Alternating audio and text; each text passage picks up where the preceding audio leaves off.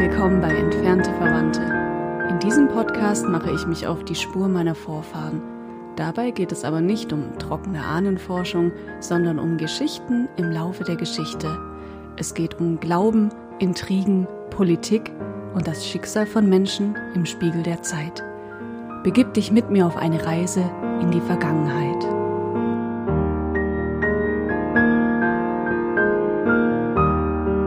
Liebe Hörer, in dieser Folge erfahrt ihr, wie die Kartoffel nach Württemberg kam, warum Seide für meine und vielleicht auch eure Vorfahren so einen großen Stellenwert hatte und warum heute auf der Verkehrsinsel beim Netto in Perus bei Pforzheim draufsteht, das Licht leuchtet in der Finsternis. Und damit herzlich willkommen zu Entfernte Verwandte. Zur voraussichtlich letzten Folge in diesem Jahr begrüßen euch mein Mann Fabian. Hallo, da bin ich heute aber echt gespannt. und meine Wenigkeit Rebecca. Ja, ihr Lieben, in der letzten Folge haben wir ja erfahren, wie und warum die Waldenser nach Hessen und Württemberg gekommen sind. Wir haben auch über Perus gesprochen, dieses bettelarme Perus, wo es noch nicht mal eine saubere Quelle gab. Also ich hoffe, ihr erinnert euch ne, ans letzte Mal. Und ähm, ja, sollen wir jetzt einfach so ganz spontan trocken ins Thema einsteigen oder sollen wir erst noch was Besinnliches sagen? Ist mir gerade eingefallen, ist irgendwie ein bisschen unhöflich, so kurz vor Weihnachten so vorzupreschen. Nein, das ist doch in Ordnung. Ja, also wenn ihr was Besinnliches haben möchtet, dann macht ein bisschen Radio an. Da kommt jetzt bestimmt über Last Chris, äh, nee, nicht Last oh Gott, Christmas. bitte nicht.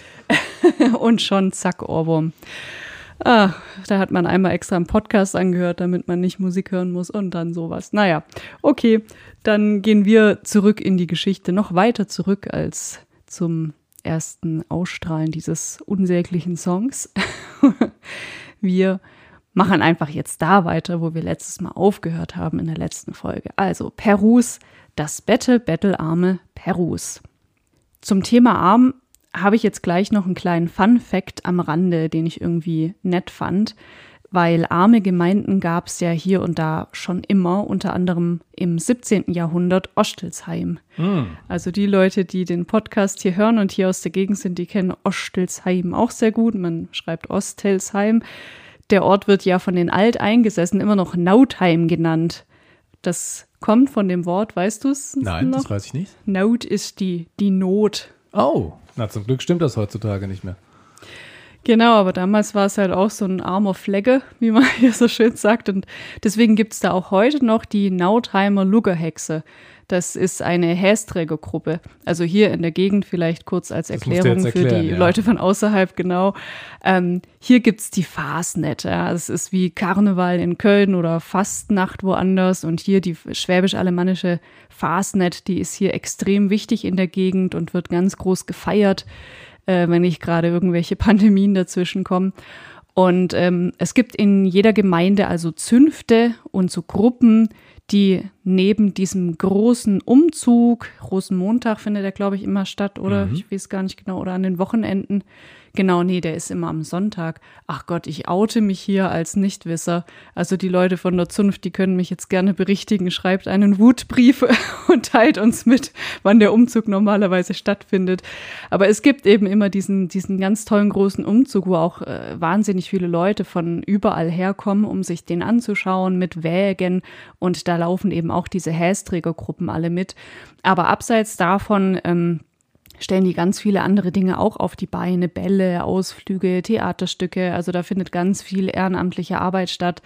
Das ist so ähm, in Walderstadt vor allem sehr, sehr groß und sehr wichtig, die AHA-Narrenzunft, aber eben auch in den Orten ringsum. Ähm, ja, haben sich äh, Leute zusammengetan, um da an dieser fünften Jahreszeit äh, und darüber hinaus zu arbeiten. Aber ja, das jetzt erstmal nur am Rande. Wir sind ja jetzt erstmal im 18. Jahrhundert und nun ist erstmal Perus der ärmste Ort der Gegend. Da waren wir stehen geblieben letztes Mal. In äh, Perus haben sich also einige Familien angesiedelt, deren Namen man heute noch kennt. Das sind zum Beispiel Barret, Maurice, Simodet und später dann auch Barral, Charrier, Roux, also alle, die hier in der Gegend mhm. wohnen, kennen, glaube ich, mindestens einen, der so heißt. Da ist jetzt Talmon Groß noch nicht dabei, ne? Talmon. Talmon war, äh, war eher so die Hengstädter Gegend, soweit ich Ah, weiß. Oder zumindest was mich betrifft. Ich komme ja aus dem Talmon-Clan und ähm, meine ähm, ja, Vorfahren oder meine Groß Urgroßeltern, die sind eben in Hengstedt beheimatet gewesen. Mhm. 1738, also etwa 39 Jahre später nach der Ankunft der allerersten Glaubensflüchtlinge in Perus, wird hier an der Hauptstraße ein schlichtes Gotteshaus errichtet. Das ist im Grunde auch eines der ersten Gebäude, die wichtig sind für einen Ort. Also als erstes macht man, wie es eben sich gehört für gute Protestanten, zuerst mal eine Kirche. Klar. Und neben dem Kircheingang findet sich das Waldenser Wappen mitsamt dem Spruch Lux lucet in tenebris. Und darüber würde ich jetzt ganz kurz gerne reden, über diesen Spruch. Fabi, kannst du das Wappen vielleicht mal beschreiben für unsere Hörer? Okay, ich hoffe, ich mache es gut. Ich beschreibe nicht oft Wappen. Es, in der Mitte ist eine Kerze, die wird umreiht von Sternen. Diese Kerze ist auch so gemalt, dass sie eindeutig hier ein, ein Leuchten in einem ansonsten eher dunkel schraffierten Raum zeigt. Ummantelt von eben dem Spruch auf einem Band, Lux lucid in tenebris. Diese wiederum ummantelt von, was sind das für Pflanzen? Meistens sind das Lorbeeren oder sowas, oder? Oh, Ich weiß naja, es gar nicht. das ist aber unterschiedlich auch je nach Abbildung. Also ich würde mal allgemein sagen, florales Gebilde. Genau, und das ist das Wappen und mit der Kerze eben in der Mitte. Und der Spruch heißt ja auch, das Licht leuchtet in der Finsternis. Genau, jetzt hat es der Fabi euch schon verraten. Entschuldigung. Licht leuchtet in der Finsternis. Weil du so ein guter Lateiner bist, hast du uns das gleich übersetzt. Asterix und Obelix Latein. Ja, das Wappen, wie schon gesagt, gibt es in leicht unterschiedlichen Variationen und das hat sich im Laufe der Zeit natürlich auch gewandelt. Das erste geht wohl auf das Jahr 1640 zurück. Mir persönlich muss ich sagen, gefallen die neueren Darstellungen aber am besten, weil ich so ein moderner Typ bin. Nein. Nee, weil hier ähm, der Kronleuchter auf einem Buch steht. Das war jetzt bei dem Wappen, das du eben beschrieben hast, war kein Buch drauf. Das kam erst später dazu, aber das Buch ist ja eigentlich das Wichtigste oder eines der sehr wichtigen Dinge. Ähm, ja, was glaubst du, um welches Buch mag es sich da handeln? Die Bibel? Ach, echt, nicht Harry Potter? Okay. ja, richtig, die Bibel natürlich. Die Bibel als Basis, als Fundament, als Quelle des Lichts, wenn man so will. Und wir haben es eben schon gehört, Lux lucet in tenebris, das ist lateinisch und es ist ein Satz aus dem Johannesevangelium, das Licht leuchtet in der Finsternis. Das ist ein ganz wunderbarer und tröstlicher Satz, eine ganz tiefe Wahrheit, die den Waldensern in den dunkelsten Zeiten Hoffnung gegeben hat im Angesicht von Druck, Ausgrenzung, Verfolgung und Tod. Und es ist ein Satz, der in veränderter Form, glaube ich, auch heute noch für viele Menschen zum Leitmotiv wird, die schwere Zeiten durchmachen. Also man sagt ja oft so Sprüche wie, wo Schatten ist, da ist auch Licht. Ja. Ne? Oder Rio Reiser von Tonsteine Scherben, der hat ja auch mal gesungen, wenn die Nacht am tiefsten ist, ist der Tag am nächsten. Es geht alles so ein bisschen auf dieses Motiv zurück, denke ich. Also es geht immer um Hoffnung, Hoffnung auf bessere Zeiten und auch die Gewissheit, dass in allem Schlechten auch immer etwas Gutes zu finden ist. In Herr der Ringe sagt, glaube ich, jemand, äh, die Nacht ist am dunkelsten vor der Dämmerung. Ach, Herr der Ringe ist eh so toll, ne? Da findet man immer wieder solche Ja, ja. philosophischen Wegweiser. Nicht zuletzt dem zuzuschreiben, der es geschrieben hat, ne? In der Tat, ja. Aber du weißt doch von Sebastian Kremer, niemals den Autor für Inhalte verantwortlich machen. das muss man jetzt, glaube ich, kurz erklären. Ähm, das, das bezieht sich auf das lyrische Ich. Und wir haben doch in der Schule gelernt, das lyrische Ich ist nicht der Autor. Ach ja, Richtig. gut. Ja, ja.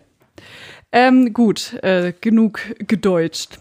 Als ich hier diese Folge vorbereitet habe, ist mir was eingefallen. Und zwar habe ich von dem YouTuber Philipp Mickenberger von den Real Life Guys, der dieses Jahr leider an seiner Krebserkrankung gestorben ist, dessen Buch habe ich als äh, Hörbuch gehört.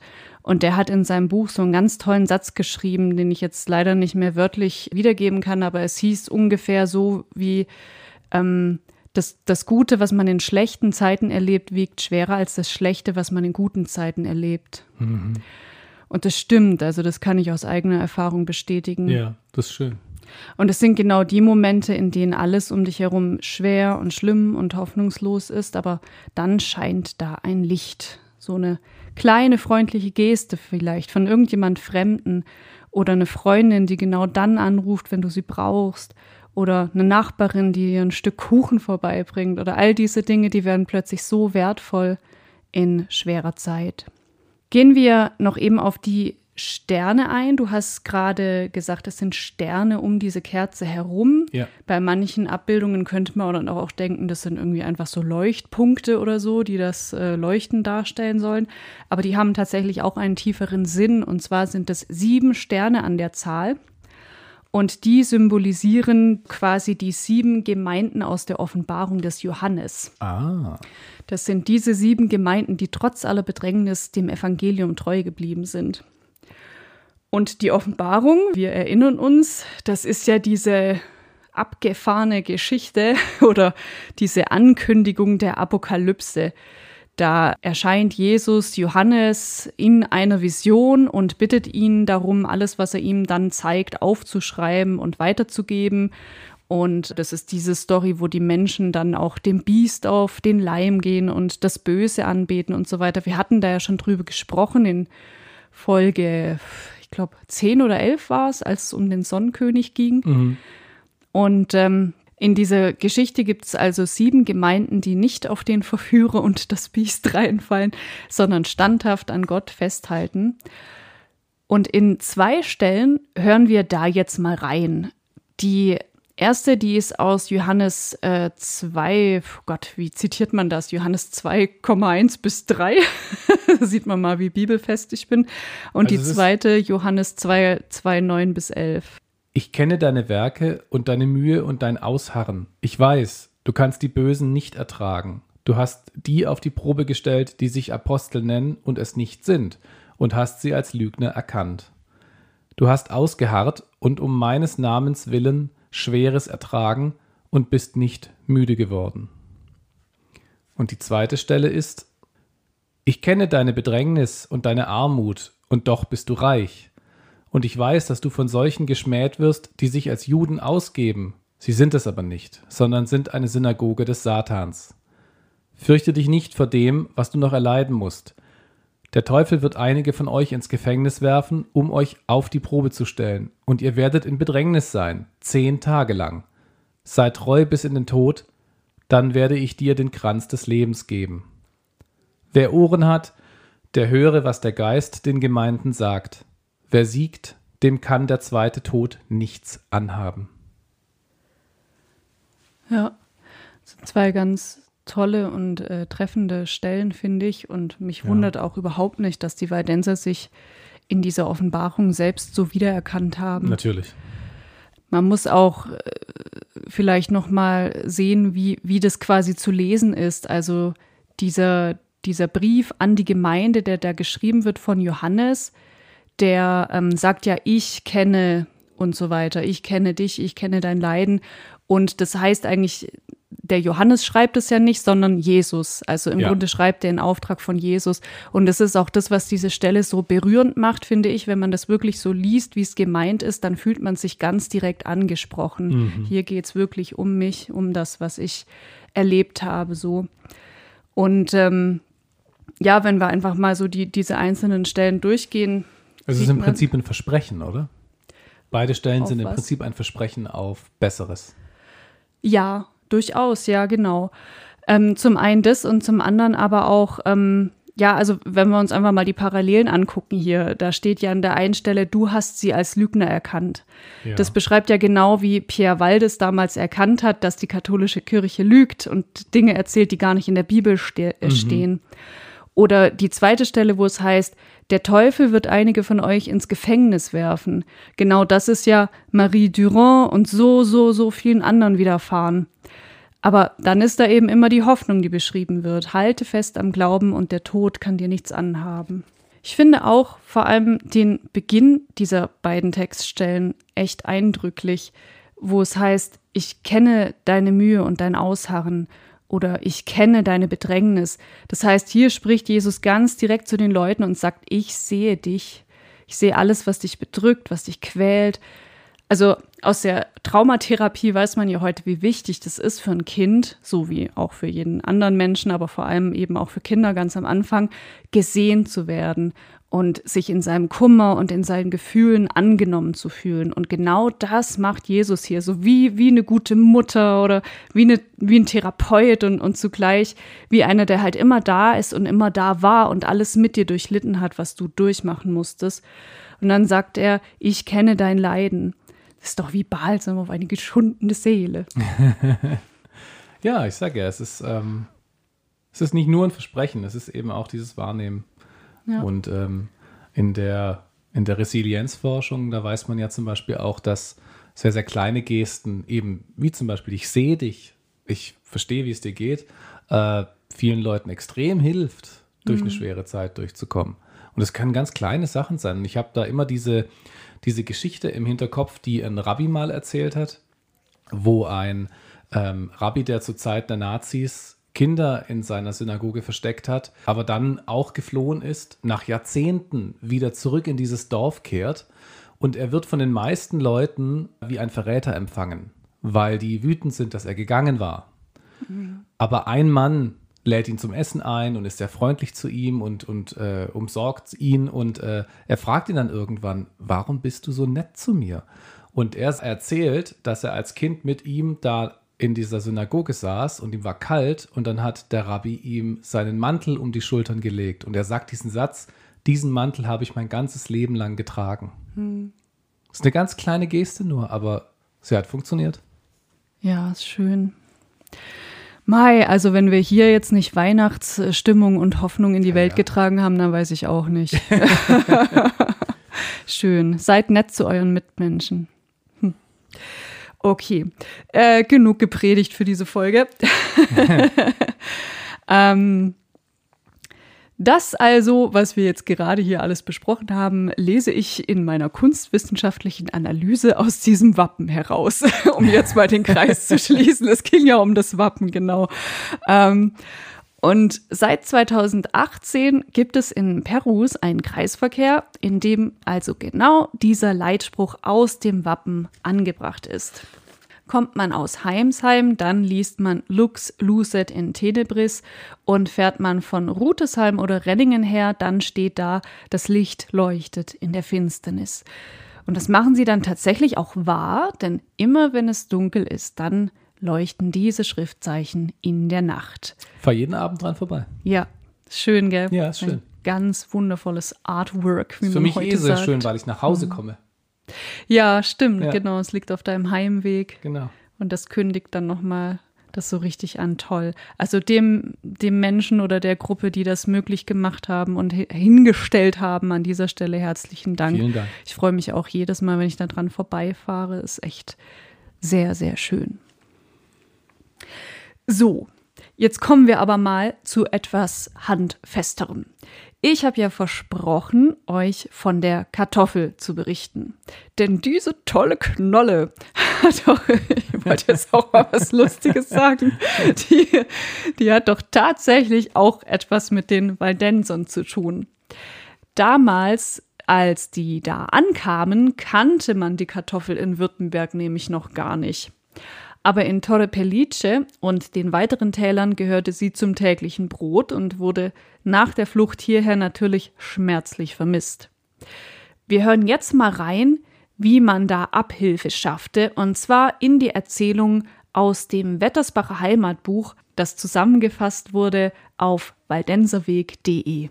Ein aus Torre Pellice stammender Waldenser namens Antoine Signoret der damals in Luzern, dem späteren Bärental, lebte, war in langem abenteuerlichen Fußmarsch in die Täler zurückgekehrt und hatte von seinen Verwandten, die er dort aufsuchte, einen Rucksack mit 200 erdfarbigen Knollen, der gleich bis dahin niemand in Deutschland kannte, genannt Trifules oder Potates, mitgebracht, um seine Landsleute in der neuen Heimat zu ihrem Anbau zu ermuntern.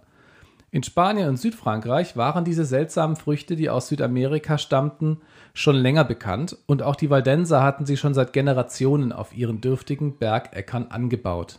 Signoret brachte diese kostbare Gabe nach Schönenberg zu Henry Arnaud und dieser pflanzte sie in seinem großen Pfarrgarten an. Er verteilte als guter Hirte seine Waldenserbrüder den Ertrag in den nächsten Jahren in allen Waldenserkolonien, also auch in Labalm, und führte damit die Kartoffeln, denn um diese handelte es sich bei den seltsamen unbekannten Früchten, fast zwei Generationen früher in Süddeutschland ein, als später Friedrich der Große in seinen preußischen Landen.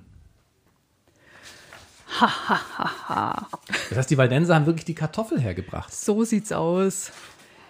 Wegen uns heißen jetzt alle Deutschen im Ausland Kartoffel. Weil das ist komisch. Ich, ich habe es ja schon mal ähm, zu vielen Leuten gesagt. Ich finde das so viel interessant, weil für mich ähm, scheint die Kartoffel so etwas so Urdeutsches zu sein, dass ich davon ausgegangen bin, die ist seit Tausenden von Jahren hier. so Und sah das ist gar nicht aus. so. Man kann die sich auch heute nicht mehr wegdenken, weil die so, Absolut. so gut ist. Das ist irgendwie echt, also das muss man an der Stelle auch mal sagen, die Kartoffel ist so ziemlich das geilste Nachtschattengewächs ever. Wir haben die auch heute Mittag gegessen. Ja, stimmt, unter anderem, ja. Ja, ich weiß auch nicht, wie man vorher ohne die überleben konnte, ehrlich gesagt. Weil, weil zum einen ist die Kartoffel ein ganz wichtiger Lieferant von Kohlenhydraten und zum anderen ist sie auch vergleichsweise pflegeleicht und gedeiht halt auch in dürftigen Böden relativ gut. Ich möchte jetzt ungern Wasser auf dein Feuer der Leidenschaft herabregnen lassen, aber vorher hat man Rüben gegessen. Die sind auch sehr gut, was Kohlenhydrate angeht. Ja, stimmt, dann war es die Rübe, die, die uns all die Jahre gerettet hat, bis Ja. endlich die Weidenser kamen mit der herrlichen Kartoffel. Ich weiß ja nicht, jeder von euch mag Kartoffeln, aber denkt doch mal an Knödel. So. Oder Burbespitzle, wie heißt es ähm, Hochdeutsch nochmal? Ach, ich vergesse das immer. Ich weiß das auch nicht. Ähm, Schupfnudel, die Schupfnudel, Schupfnudel. genau, die ist auch aus Kartoffel. Oder ist Gnocchi nicht auch aus Kartoffel? Also da sieht man, äh, dass die Italiener ja auch nicht nur Pasta können, ne? so. Äh, und da kommt sie eigentlich auch her, ne? Torre Pellice ist ja unten in der Gegend. Genau. Ja, also gerade in Notzeiten wie im Krieg ne, der kommenden Jahre hat die Kartoffel, da bin ich mir ziemlich sicher, auch vielen Leuten das Überleben gesichert. Und ähm, die Einheimischen, die haben sich trotzdem lange nicht mit dieser Kartoffel anfreunden können. Denn was der Bauer nicht kennt, esst er nicht. Und deswegen war es wirklich auch lange so, dass die Waldenser halt ihre Kartoffeln hatten und die anderen Leute hat dann wahrscheinlich ihre Rüben, wie du gerade Genau. gesagt hast. So. Und ähm, witzigerweise, das wurde gerade ja schon angedeutet, dass in Preußen später auch die Kartoffel eingeführt wurde. Und da war es genauso. Also die Leute, die konnten mit dieser Kartoffel vom Friedrich erstmal gar nichts anfangen. Bis Friedrich der Große sich entschied, so eine richtige PR-Tour zu starten. Und er reiste dann also selber im Lande umher, um vor den Augen seiner Untertanen diese verrückte Frucht da zu verspeisen. Und das hat seine Wirkung offenbar nicht verfehlt. Und das finde ich eine ganz interessante Sache so aus PR-Sicht, weil das machen ja tatsächlich heute auch noch Staatsoberhäupte, ähm, wenn sie das Vertrauen der Bevölkerung in ein Nahrungsmittel oder einen Landstrich äh, wieder wecken wollen. So zum Beispiel passiert in Fukushima, Oh ja, stimmt. genau, als nach diesem Erdbeben Und Sintflut. und, und Tsunami, na Sintflut, weiß Ah, ich nicht, aber eine? Tsunami, Ja. ja, ja. Ähm, 2011 war das, als da die Atomanlage so schwer beschädigt worden war, da hatten die Leute ja Sorge, dass das Wasser dort radioaktiv kontaminiert ist und dann ist der Politiker äh, so, jetzt Yashuhiro Sonoda. Yashuhiro Tsunoda. Hoffentlich habe ich es jetzt richtig gemacht. Klang jedenfalls gut, klang sehr japanisch. Also vielen Dank, Fabi kann ein bisschen japanisch. Ähm, ich nicht. Also be besagter Mensch ja, ist also dann hergegangen und hat vor laufender Kamera ein Glas Wasser getrunken, das aus einer Pfütze im Atomkraftwerk stammte. Sehr gut. Was im Übrigen generell eine echt dumme Idee ist, egal ob radioaktiv oder nicht, weil man sollte einfach niemals Wasser direkt aus einer Pfütze trinken. Also, liebe Hörer, merkt euch das, wenn ihr euch mal im Wald verlauft oder so. Wenn ihr wirklich nichts anderes findet als eine Pfütze, dann müsst ihr zuerst das Wasser filtern, zum Beispiel durch den Stoff eines T-Shirts laufen lassen und dann einmal sprudelnd aufkochen. Also hoffentlich habt ihr immer einen Campingkocher dabei, wenn ihr vorhabt, euch zu verlaufen. Und nach Möglichkeit auch kein stehendes Wasser nutzen, sondern Quellwasser und zwar direkt aus der Quelle. Es gibt übrigens ein Beispiel, das historisch gesehen auch noch nicht lange her ist, und das ist das Risotto. Auch Mhm. in Italien. Das hat der Mussolini eingeführt. Der sagte, dass die Pasta den Italiener langsam und unmännlich macht. Äh, und ähm, er wollte mit dem Reis sozusagen das ähm, phlegmatische Dasein seiner italienischen Kumpanen etwas aufbessern. Unmännlich. Ja, der Mussolini war besessen von Männlichkeit. Okay. Der Machismo. Also der war, äh, es war nichts wichtiger, als dass ein Mann auch ein richtiger, richtiger Mann ist. Okay. Äh, äh, Genau. okay, gut. Diese Zeiten sind vorbei. Ich habe noch ein Beispiel für Politiker-PR. Ähm, und zwar zum Thema Image-Rettung hat der Barack Obama auch etwas gemacht. Und der ist 2010 mit seiner Tochter im Golf von Mexiko baden gegangen, um zu beweisen, dass die Region nach der Ölpest wieder sicher ist. Oh, das Da war doch, vor allem sollte halt die Tourismusindustrie da wieder angekurbelt werden, die Ah, nach ja. dieser Explosion der Ölplattform Deepwater Horizon so am Boden lag. Richtig, weil die das war Leute, damals. genau, und die Leute dachten halt viele Jahre danach noch so, "Hö, da sieht's immer noch so aus, weil Bilder prägen sich so stark ein bei Ja. den Menschen, ne, dass, ähm, dass die dann wirklich Jahre danach noch denken, ich kann da gar nicht mehr hingehen. Aber es ist witzig, wenn man mal denkt, in, wo ist das in Österreich? Da waren wir doch mal im Urlaub vor einigen Jahren in Ja. Oberstdorf, ne? Ja. Und da kommen ja regelmäßig Lawinen runter. Und in einem Jahr war es ja besonders schlimm und im Jahr drauf war schon wieder Saison. Also die, die bauen das so schnell wieder auf, das ist unglaublich. Naja, wie dem auch sei. Ähm, ja, die Kartoffel hat, wie wir heute wissen, eine ganz, ganz große Karriere gemacht in Süddeutschland, obwohl sie natürlich es äh, nie geschafft hat, die Spätzle vom Thron zu stoßen. Wobei mir dazu jetzt keine Statistik vorliegt. Also vielleicht ist die Kartoffel inzwischen ja auch die heimliche Nummer eins, was die Kohlenhydratbeilage angeht, aber wer weiß. Ich glaube, im äh, slawischen Osten wird mehr Kartoffel sogar noch gegessen. Oh ja, stimmt, da gibt es auch viele Eintöpfe und dergleichen. ne? Ja. ja. Ja, kommen wir nun ähm, zum letzten Thema für heute, zur Seide. Ich hatte ja schon angedeutet gehabt, auch schon beim letzten Mal, dass die Seide eine große Rolle spielt bei den Waldensern. Und das war ähnlich wie die Kartoffel eine Sache, die wir, naja, ich sag mal, versucht haben, nach äh, Württemberg mitzubringen, weil die Waldenser waren ja in der Zeit, als diese große Fluchtbewegung begann oder kurz vorher schon längst nicht mehr alle einfach nur Bauern, ähm, sondern viele haben sich auch in anderen Gewerken betätigt. Und dazu hören wir jetzt noch einen Ausschnitt, den uns der Fabi eben vorliest, aus der gleichen Quelle wie vorhin. Maulbeerbäume und Seidenraupenzucht. Als die Waldenser nach Hessen und Württemberg kamen, züchteten sie, wie in ihrer Heimat, Seidenraupen, um aus ihren Kokons Fäden für Seidenstoffe zu spinnen.